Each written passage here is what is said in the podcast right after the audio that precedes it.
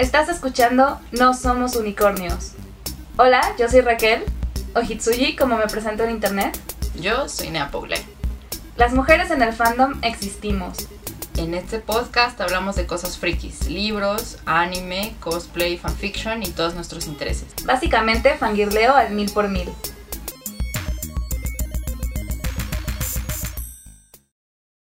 Bienvenida, bienvenidas, bienvenidos, bienvenidas a todos a un nuevo programa de No Somos Unicornios.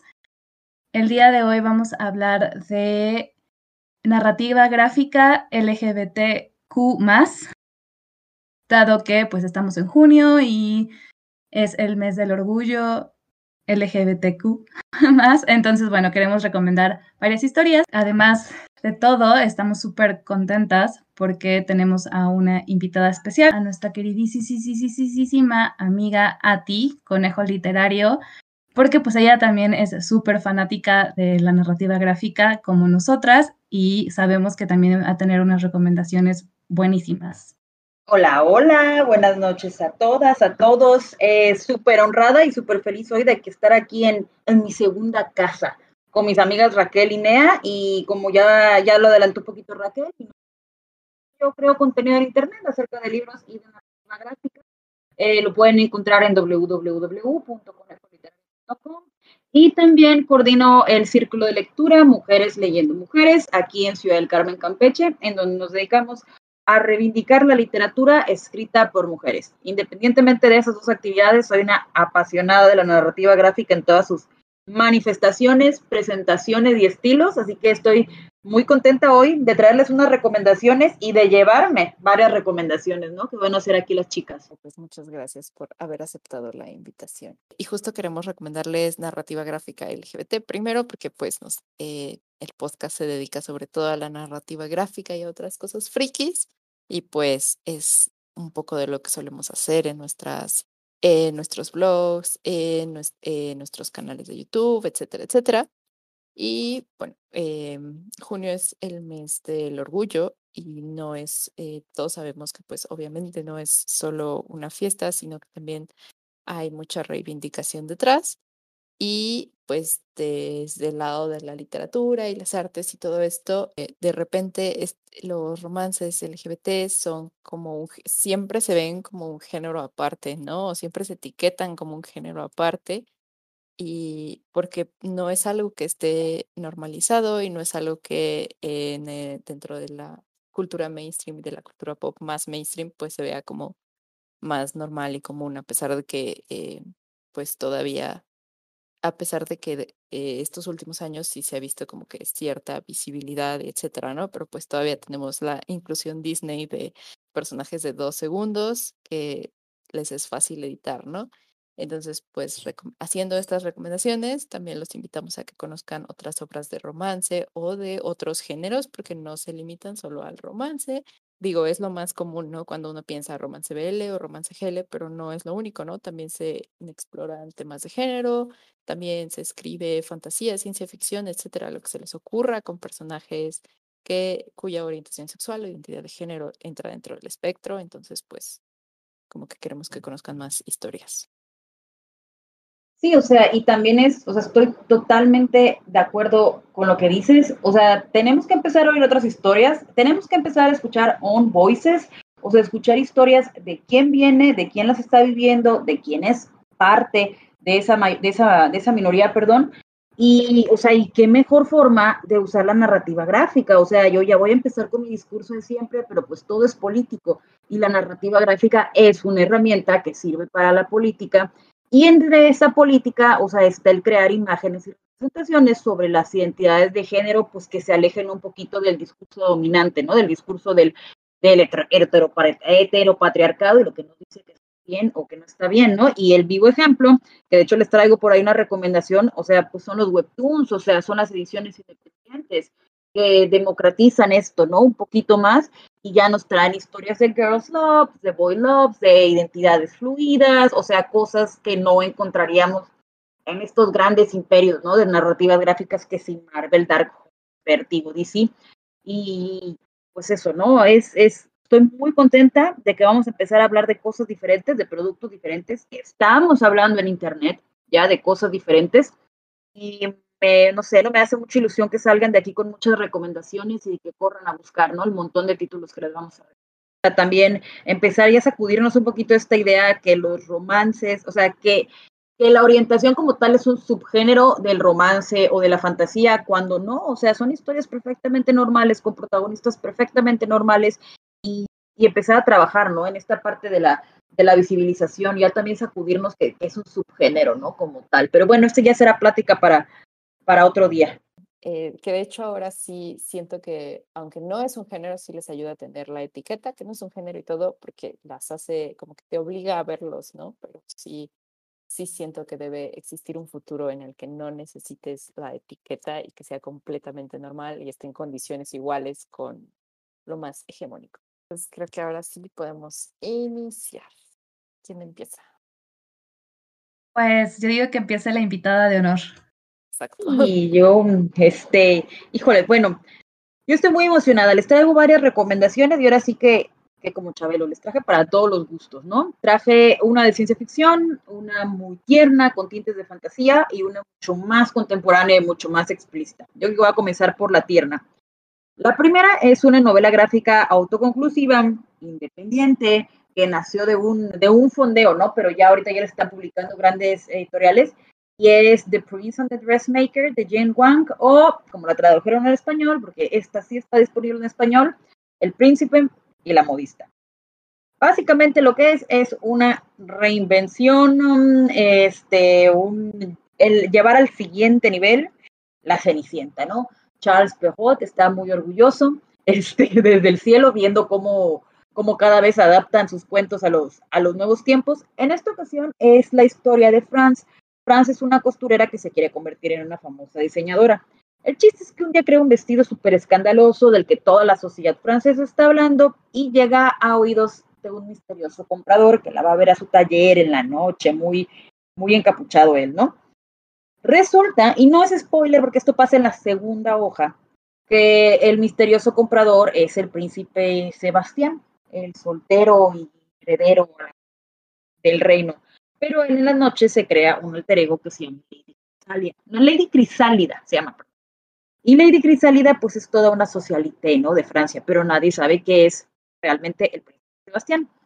Entonces, va contando todo este coming of age, todo este proceso de aceptación que tiene que vivir el príncipe acerca de quién es, hacia dónde va y, la falta de, vocabulario emocional que él tiene para ponerle un nombre o para poder decir cómo es que se siente, está súper bonito, está súper tierno, lo pueden leer en una sentada, tiene como 200 páginas, este, pero se lee muy rápido. El trabajo de arte es una cosa hermosa. Los dibujos son súper orgánicos, la paleta de colores es muy pastel, mucha línea redonda. Estoy segura que hubo muchísimo trabajo de planificación detrás de ese libro, porque las viñetas están muy, muy prolijas, ¿sabes? Se ven muy armónicas con, con toda la página. Me parece algo muy moderno, algo muy vigente, no se siente así como de Iret, no se siente como algo que tú hubieras visto en otra ocasión. Hay mucha representación gender fluid, hay representación queer, y, además es, es, es mucho, ¿no? Es mucho el, el, proceso de aceptación y el, y el coming of age y slice of life, encontrar este, tu lugar en el mundo, ¿no? Pero reinventando partes del cuento de la Cenicienta. Está súper, súper lindo y ese sí está disponible en español como Ati empezó por las cosas tiernas, pues voy a seguirle un poco por ese, por ese rumbo y quizá no le sorprenda la recomendación que voy a hacer porque estuve chillando en mi Twitter sobre este manga hace unos días.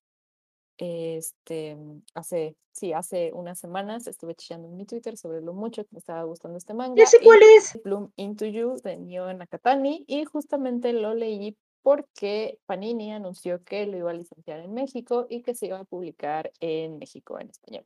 Es un manga que sí existe en español en España, está por Planeta Manga y pues en español existe en todo el mundo gracias a los grupos de traducción. Eh, muchos lo leyeron así, de hecho por eso Panini decidió eh, traducirlo. y es un manga eh, Girls Love GL y es un y me gustó mucho encontrarlo porque es un tipo de historia que se me dificulta mucho encontrar en el manga porque si el Boys Love está muy dirigido hacia las chicas y tiene dinámicas y últimamente tiene dinámicas muy sanas y presenta este historias más como tranquilas o más no sé, más maduras el GL de repente es muy común que lo busquen los chavitos, eh, como una muy específica, un muy específico perfil y como que de repente pues es muy, hay mucho fetiche extraño y muchas dinámicas extrañas en él, pero este me gustó mucho justamente porque no cae en ninguna una dinámica tóxica, sino que deja como que fluir el romance y va fluir, y fluir la historia. Es la historia de dos chicas estudiantes de preparatoria, Yu Koita y Touko Nanami. Una es un año mayor que la otra. Yu eh, no sabe como qué club de la preparatoria unirse o como qué actividad extracurricular hacer. Tiene que hacer una, es obligatorio. Y como que no sabe muy bien a dónde ir y, y también está como en ese proceso de encontrar su lugar en el mundo. Y en eso, pues, em, y en eso como que le causa curiosidad Nanami, eh, que es una estudiante modelo, que quiere ser la presidenta del consejo estudiantil y empiezan como a platicar, a ser amigas, etcétera, etcétera, etcétera.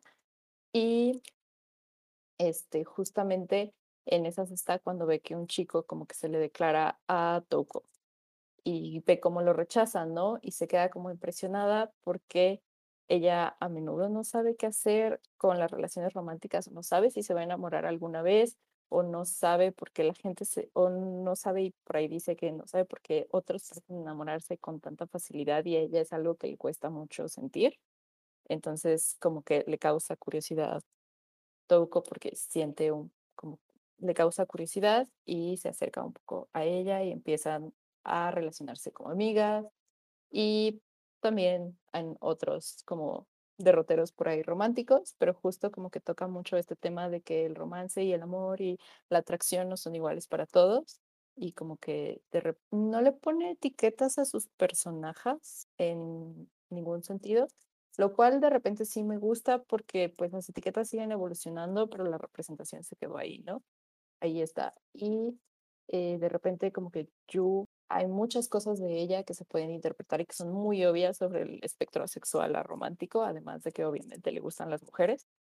Y me, y me gustó mucho cómo eh, explora como que todas las dudas que tiene, ¿no? Sobre si se va a enamorar, sobre si realmente siente atracción por alguien, eh, etcétera, etcétera, etcétera. Y además, pues todo el resto de los personajes, la verdad es que eh, también el resto de los personajes secundarios también se tocan temas con ellos y es un manga con bastante personaje, con bastante personajes sáficas y además otros personajes. Y me, ¿qué más iba a decir? Bueno, el trabajo de arte es muy bonito, de, eh, el trabajo de arte de, de Nio Nakatani es muy, muy bonito, está súper cuidado, es súper es súper detallada con las expresiones y con cómo dibuja a sus personajes.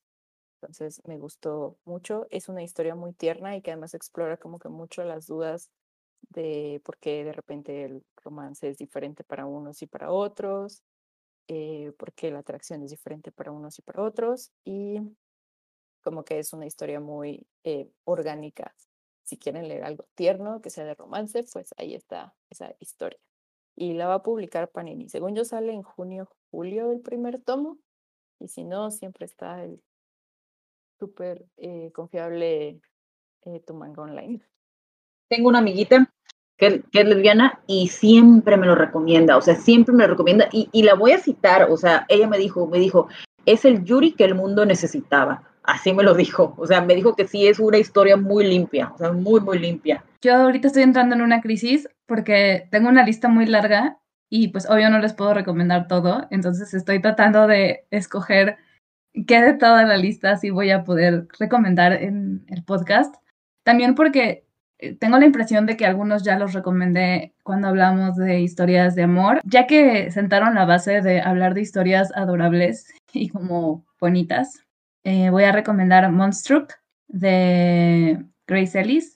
Esta es una historia también como de romance sáfico. En el mundo en el que está contada la historia es un mundo en el que las criaturas mágicas y los seres fantásticos conviven con los humanos, con cualquier naturalidad. Es un mundo actual, como si ahorita salieras a la calle y caminando te atravesaras, no sé, con un centauro o con una bruja eh, que vas a, una cafetería y la cafetería te está sirviendo un monstruo que tiene tres ojos y, tentáculos en vez de, manos, pero pues es como algo normal.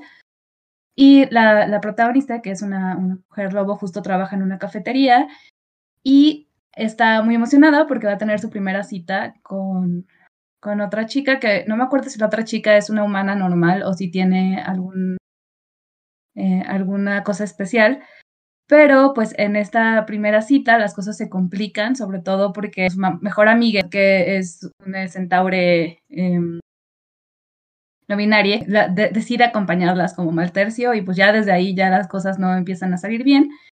Pero pues además en la cita otras cosas pasan y terminan teniendo que resolver misterios juntas y tener que, eh, digamos, como salvar la magia de muchas criaturas.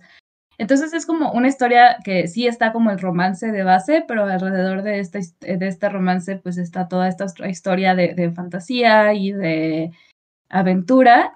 Es muy divertido, muy adorable. La Grace Ellis, la, la, escritora, trabajó en Lumberjanes, que de hecho Lumberjanes también tiene personajes LGBT. ¿Quién? Voy yo otra vez, ¿verdad? Sí, ya dio la vuelta. Ya, ya, como como uno, como cuando uno juega uno. Este, ay, voy con mi segunda recomendación, que es mi momento fangirl de toda la noche. Y si se van a llevar una sola de mis recomendaciones, por favor, que sea esta. Y es On a Sunbeam de Tilly Walden. Si me siguen en mis redes sociales, se van a ver cansado, hartado, asqueado de la cantidad de veces que la he recomendado, pero es mi novela gráfica favorita de toda la vida. Y aquí es donde vienen mis diapositivas de PowerPoint, ¿no? Razón número uno por la que es mi diapositiva favorita. Digo, mi diapositiva, mi novela gráfica favorita. Es de ciencia ficción, ciencia ficción pura y dura, ¿no? Si hay un género que le ha servido de herramienta para imaginar y reimaginar el mundo mil veces al feminismo, por lo menos a las escritoras, ha sido la ciencia ficción, ¿no? Y ejemplos sobra, ¿no? Ursula K. Le Guin, este Margaret Atwood, Naomi Alderman, hay muchísimas. Pero aparte, si le sumas el elemento de la narrativa gráfica en donde las artistas de verdad pueden crear visualmente estos universos tan bellos del que vamos a hablar, ahorita, o sea, a mí es algo que me, me explota, ¿no? Me explota la cabeza muy feo. ¿De qué trata On a Zombie? On a Zombie es, para empezar, es autoconclusivo. Se publicó en una editorial independiente, pero lo pueden comprar en Amazon y en cualquier librería sin ningún problema. Y básicamente es la historia de un equipo que se dedica a reconstruir estructuras en el espacio, o sea, casas abandonadas, pero en el espacio, ¿no? Y van rescatando este pedazos de historia y cosas así, hasta que un día se integra al equipo una chica que se llama Mia muy hábil en su trabajo y todo, ¿no? Ellos pues la contratan y ahí están, ellas, porque también es otro punto. El chiste es que cuando vienen a darse cuenta, Mía realmente no le interesa trabajar en ese equipo de construcción, ella está rastreando, ¿sí? A un amor perdido de hace muchos años, ¿no? A una novia que tuvo en el internado y se perdió y nunca supo de ella, pero sabe cuál es su planeta de origen y que es un lugar como que está lejísimo. Entonces se une a este equipo para poder llegar hasta ese planeta. Ahora, ¿Qué tiene de especial esta novela gráfica? Para empezar, eh, parte de que está ambientada en el espacio y está todo este tema, o sea, de las ondas espaciales, de cohetes, de naves, este, de todo, o sea, es de entrada, o sea, el trabajo de arte lo convierte en algo súper infinito, o sea, te abruma la falta de límites, o sea, no, no, ¿cómo les puedo explicar? O sea, no, no empieza con la viñeta y termina con la viñeta. Todo es una gran viñeta, o sea, las dos páginas, entonces está súper, súper interesante.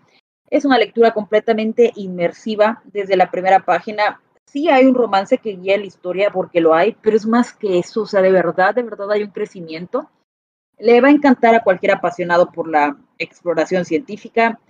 También tiene una particularidad bien interesante y es muy chistoso porque no salta a la vista de inmediato, te das cuenta hasta que lo terminas de leer, pero no aparece ni un solo hombre en toda la novela gráfica. ni uno. Y no hay una línea argumentativa así como de distopía que haya dicho que se hayan extinguido o algo, no.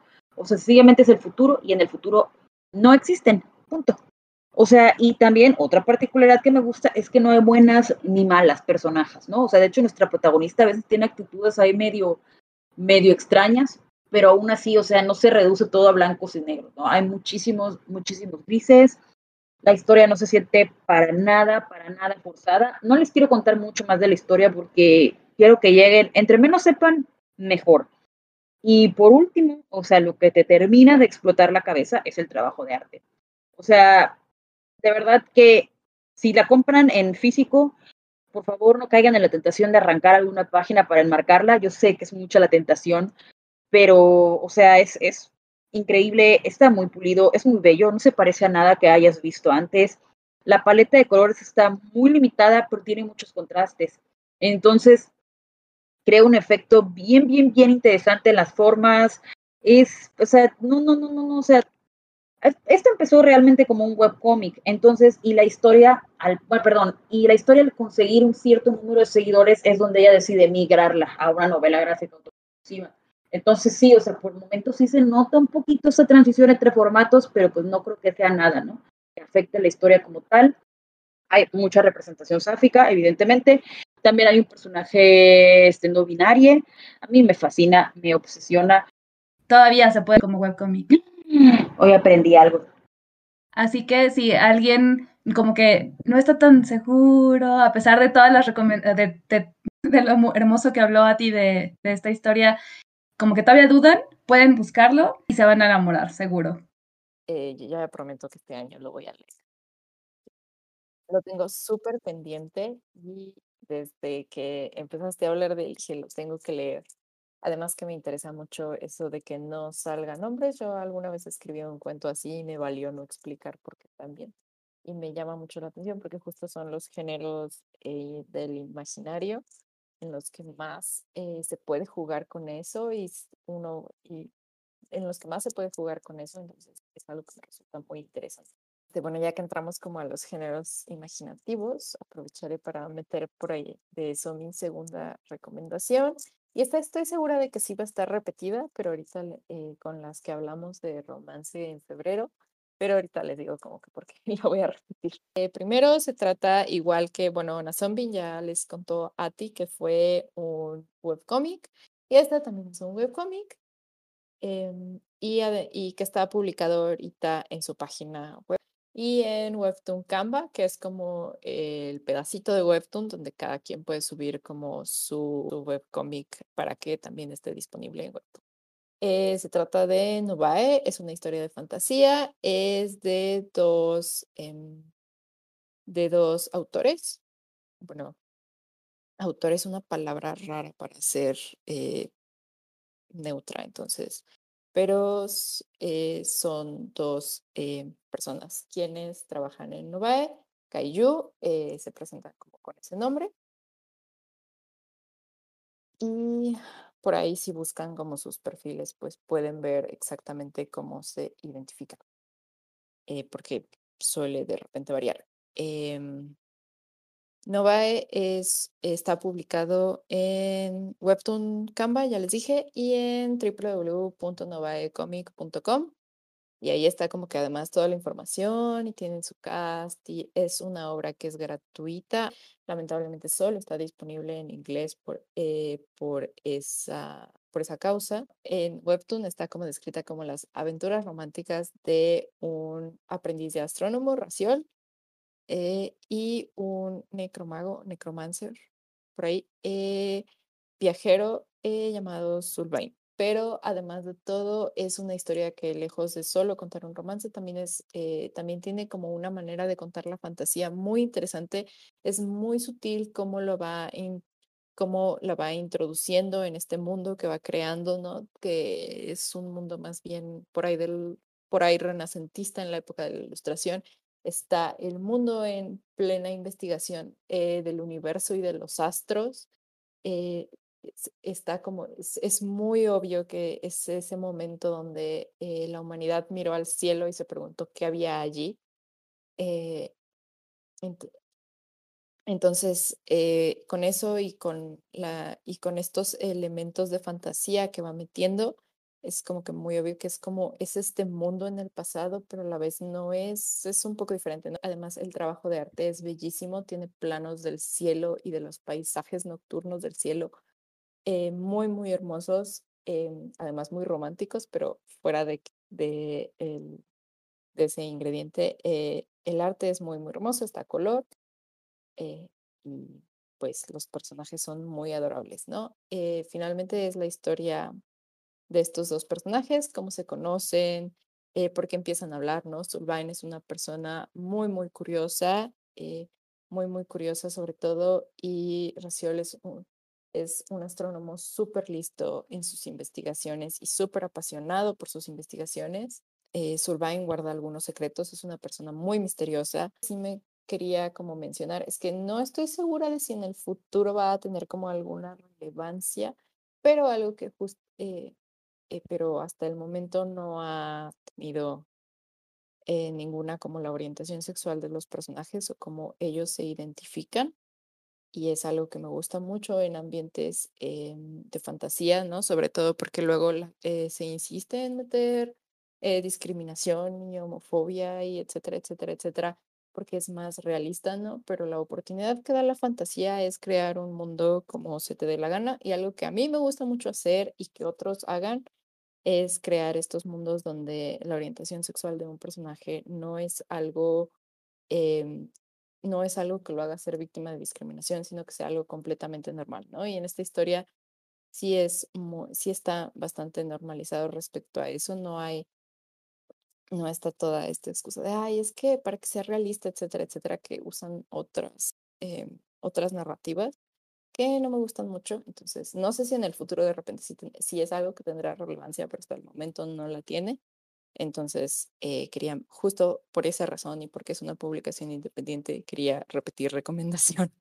Me encanta porque si nos hubiéramos puesto de acuerdo, no podría haber quedado más perfecto, porque yo también voy a recomendar una historia que también está publicada como webcomic, aunque también tiene su versión en impresa. Y de hecho estoy súper feliz porque ya va a empezar a publicarse la segunda, la segunda parte. Eh, es Cosmonites de Hannah Templer. Y está el primer, el primer libro, digamos, la primera parte completita en internet y ya va a empezar a publicar la segunda parte que hasta donde tengo entendido igual ya la terminó de escribir y se puede comprar, pero pues ella la va a ir subiendo poco a poco en línea para aquellas personas que no, no puedan comprar el libro. Y esta historia me encanta, como yo la resumiría, aunque ahorita les explico un poco más a detalle de qué se trata, son lesbianas peleando en el espacio en mecas gigantes. Es la historia de, de una chica. Esa descripción. Sí. sí, la verdad es que es, es, es, genial esa descripción. Y además es eso. Es la historia de una chica que trabaja en un taller mecánico y que eh, un día llegan, bueno, se encuentra con una, una mujer herida, eh, y la lleva a su casa porque su padre es médico y descubre que ella, junto con su novia, esposa, pareja, pelean en justas espaciales para ganarse la mano de las princesas.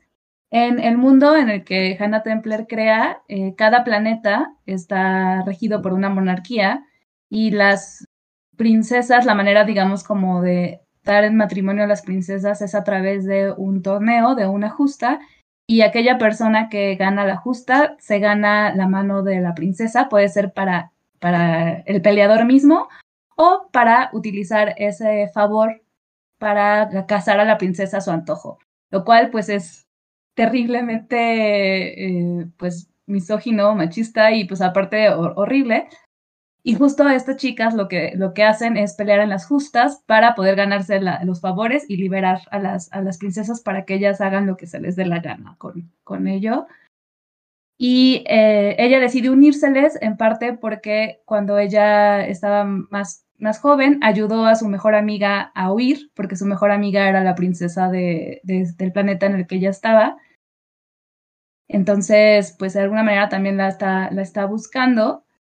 pero pues de paso se mete como en todo en este rollo de las justas y, y es, está súper, súper eh, divertido como esta mezcla entre la ciencia ficción y un poco como la temática de caballeros. Y yo creo que va a ser este Tercia de Reinas, porque yo también traigo este como recomendación final otro, otro webtoon. Y en esta ocasión algo bien ligero, bien divertido, pero con mucho drama, ¿no? Y es What Does the Fox Say de Tim Gaji, y no, no se pronuncia Tim Gaji o Tim Gaji, y lo pueden leer en Tapitu. Básicamente es drama sáfico de oficina contemporáneo, usando el estilo de descripción de Raquel, más o menos, ¿no? Eh, ya está terminado actualmente y básicamente es la historia de una oficina en donde entra una nueva empleada a trabajar que se llama Sung Ji y, es como esta chica nueva que quiere entrar a esta industria, la industria de empresa, pero tiene una jefa que es Sung Sumin y es un poco con ella, pero también está que es Seyun.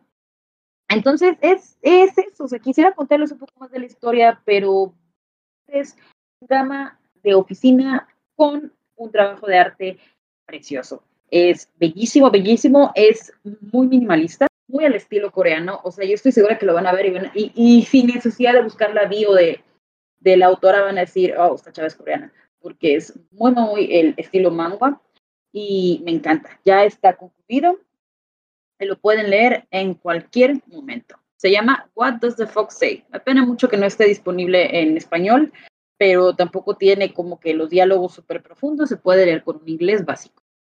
Y ya, esa es mi recomendación hace tiempo que lo he estado viendo. Si quiero, si quiero darle una checada.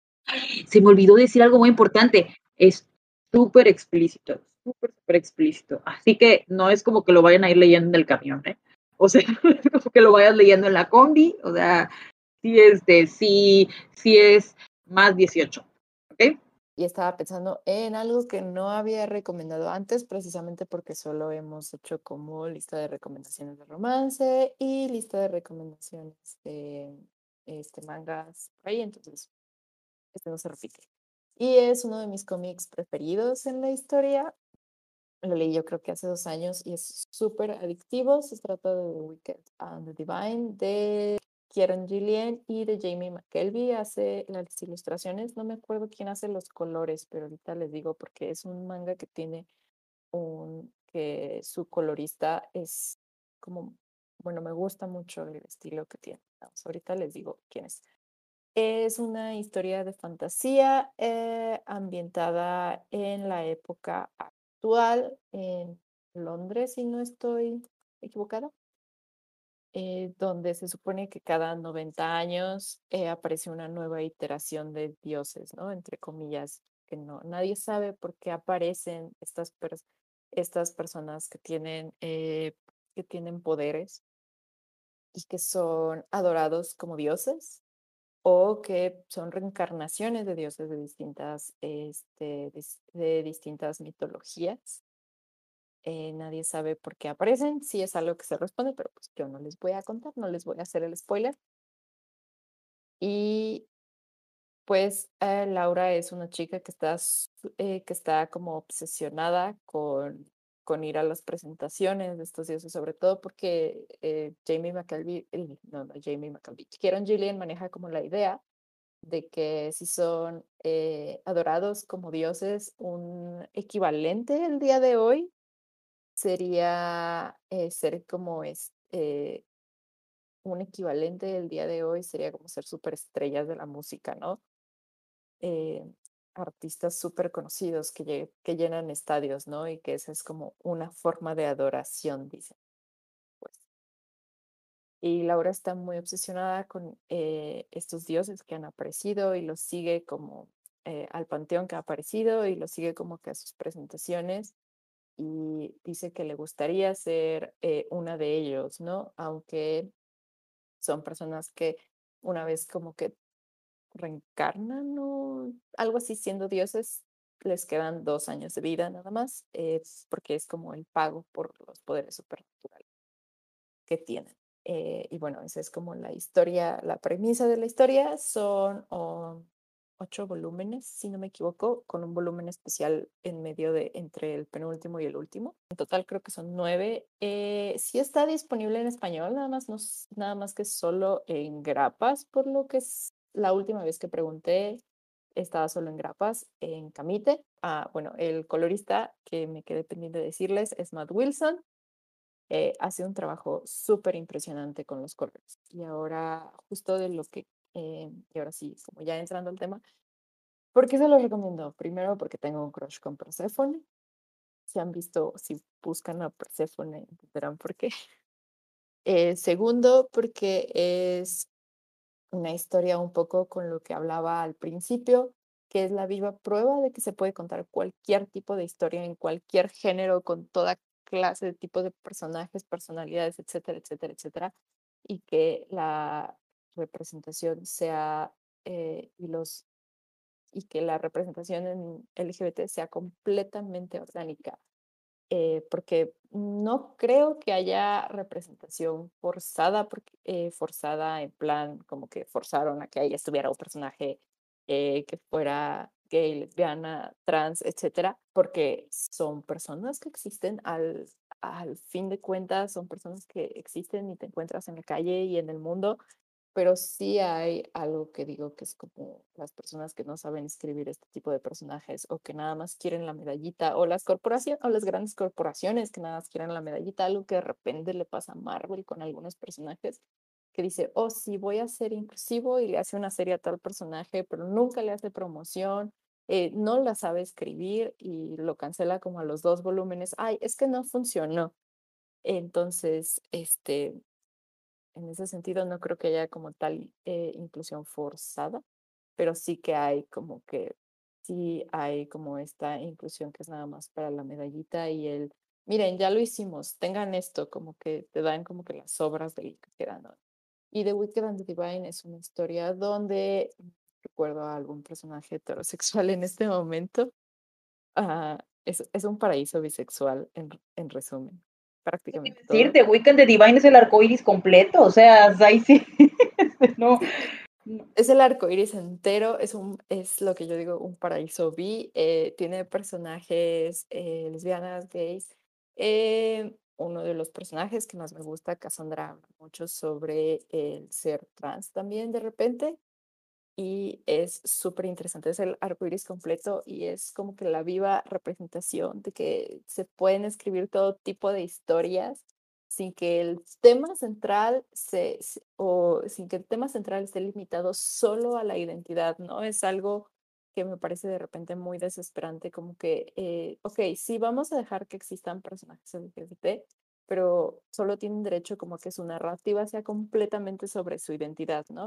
Y aquí es sobre muchas cosas. Sí tratan temas de la identidad, sí tratan temas de descubrirse a sí mismo, sí tratan temas sobre, sobre todo de quiénes son, porque estamos hablando de las, este, de las reencarnaciones de distintos dioses. El caso es que la historia en sí es el arco iris completo, es una historia de un poco misterio, crimen por momentos, pero su base es la fantasía. Y si les gusta la mitología, aunque no conozcan todas las mitologías del mundo, eh, aunque solo conozcan, qué sé yo, la mitología clásica, la mitología fenicia, la nórdica, una, si es algo o son narrativas que les gustan, les va a gustar mucho eh, aplicando, la, aplicando la advertencia de Ati, es un cómic más 18. Eh, voy a recomendar un, una novela gráfica que es más bien como una memoria, una autobiografía un poco recuperando lo que decía a ti, de que es súper importante también como leer historias on voices, que es pues las historias de la, de la misma gente de la comunidad, las cosas que nos están queriendo contar. Entonces, bueno, yo quiero recomendar Género Queer de Maya Kobabe. Esta es una historia de, de cómo fue descubriendo y... Sí, como descubriendo sobre todo eh, su, pues su sexualidad, su identidad y, demás empieza desde que pues era niña y, y pues plantea no solamente eh, este tema de, del no binarismo, pues es como su, la, cuestión digamos como principal, ¿no? De, de, la novela, sino también pues su asexualidad, que también es una cosa que muchas veces se, se deja de lado cuando se habla de, de la comunidad LGBT. Muchas veces a los asexuales pues ni se les menciona o se les hace el feo por muchas creencias equivocadas que hay.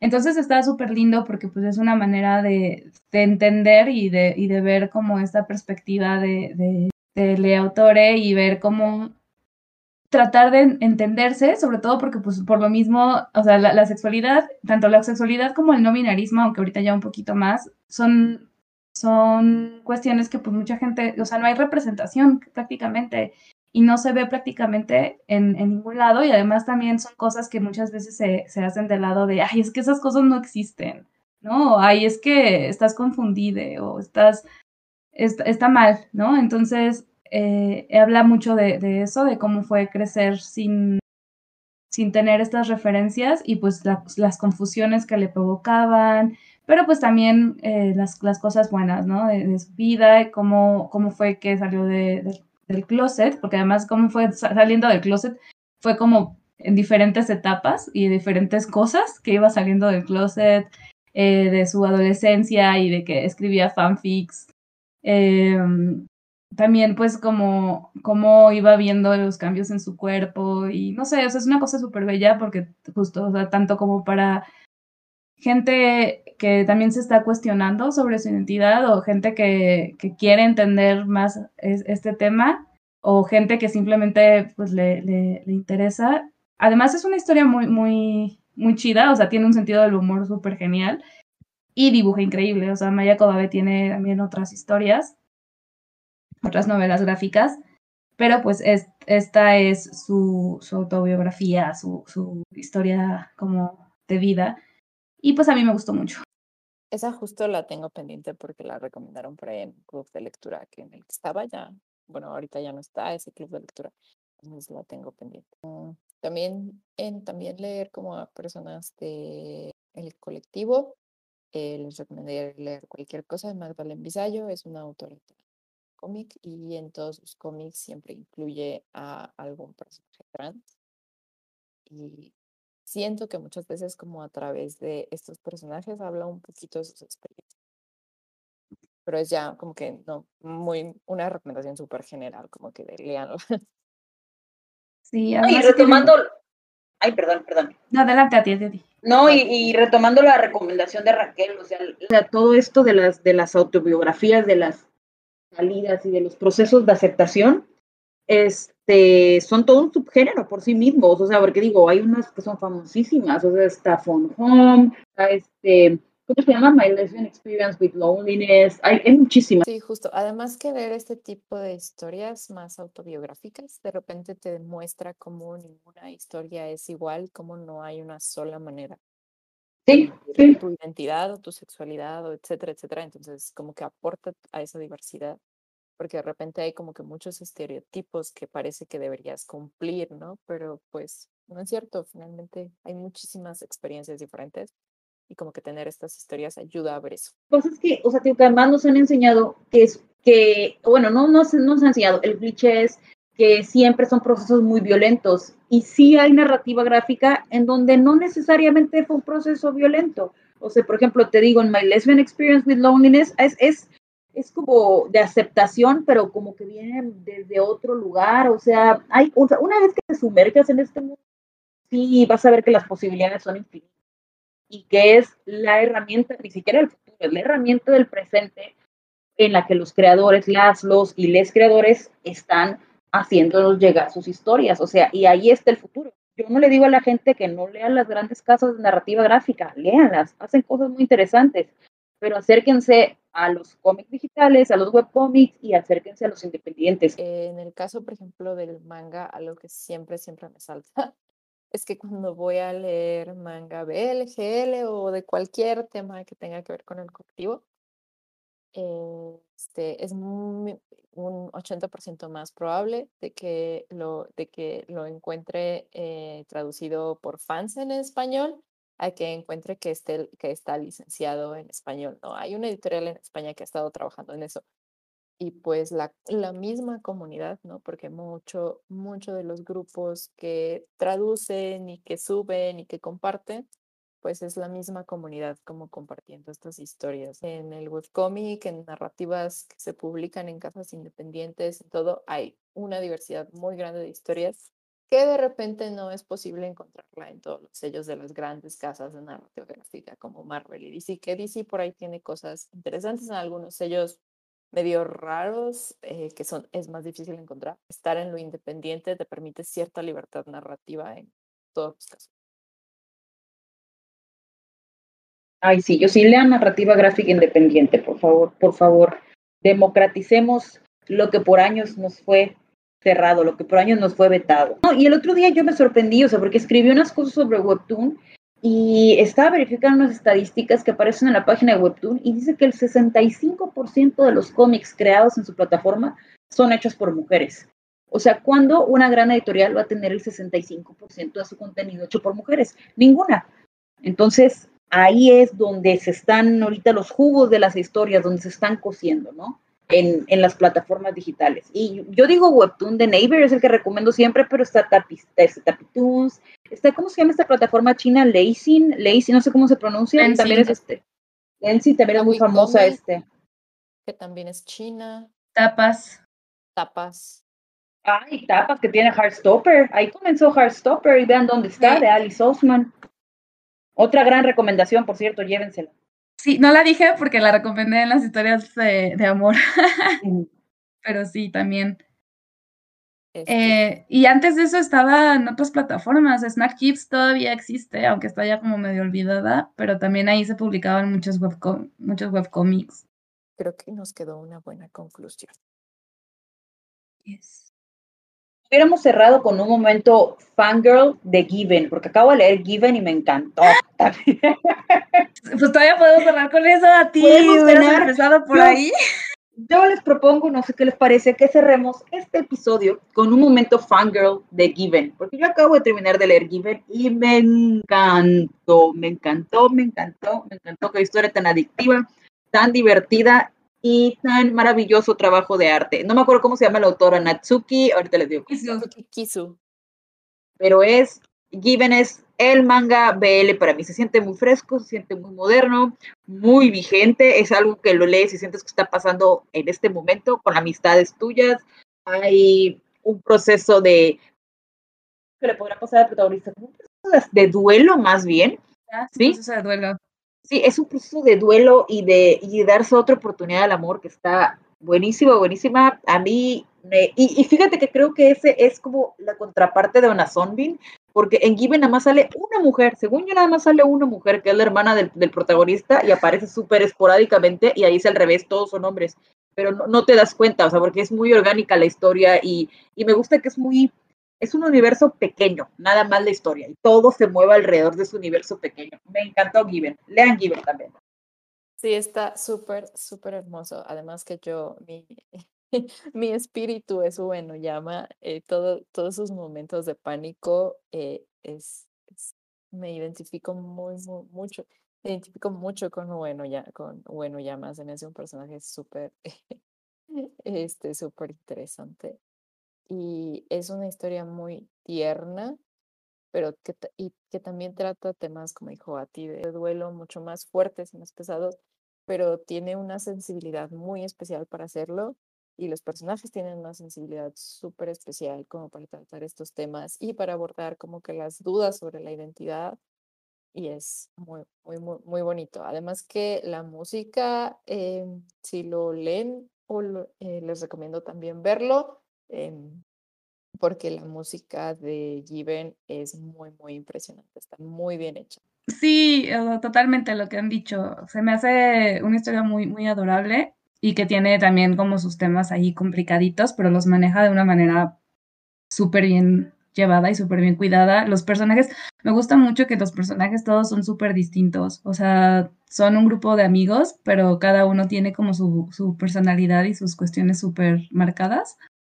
Y, y ay, sí, bueno, bueno llama es, es graciosísimo y muy, muy tierno. A mí me gusta Mafuyu porque me da mucha ternura y mucha tristeza. Eh, mi tipo de personaje. Además es mi tipo de personaje, exacto. Y, y, y de lo que dice Nea, de que si nada más lo leen, también al menos escuchen la música, aunque yo recomendaría así ver el anime porque es estas historias que se complementan súper bien. Está muy bien adaptado, aunque hay algunas cositas del manga que no aparecen en el anime y poco viceversa también. Pero vale mucho la pena escuchar las canciones, escuchar la canción de, o sea, la canción que compone Mafuyu, la primera es así, se te pone la piel chinita. Yo, lloré, yo, yo, sigo llorando y eso que yo lo vi el año pasado. Pero prometo verlo, prometo ver el anime ya, así de que la próxima semana, prometo verlo. Mira, para que te convenzas, pon, pon, pon la canción y ya, con eso te convences. Sí. No, no, sí está, está bello, ¿eh? Y además, el trabajo también está muy bonito, o sea, sé que siempre hablamos del trabajo de arte y en verdad está bonito, pero está muy lindo, o sea, muy, me gusta que se vea muy limpio, muy despejado, o sea, no, no se siente, no se siente saturado, ¿no? la autora sí estaba muy concentrada de que la historia lo guiara a los personajes. A mí me, gustó todo.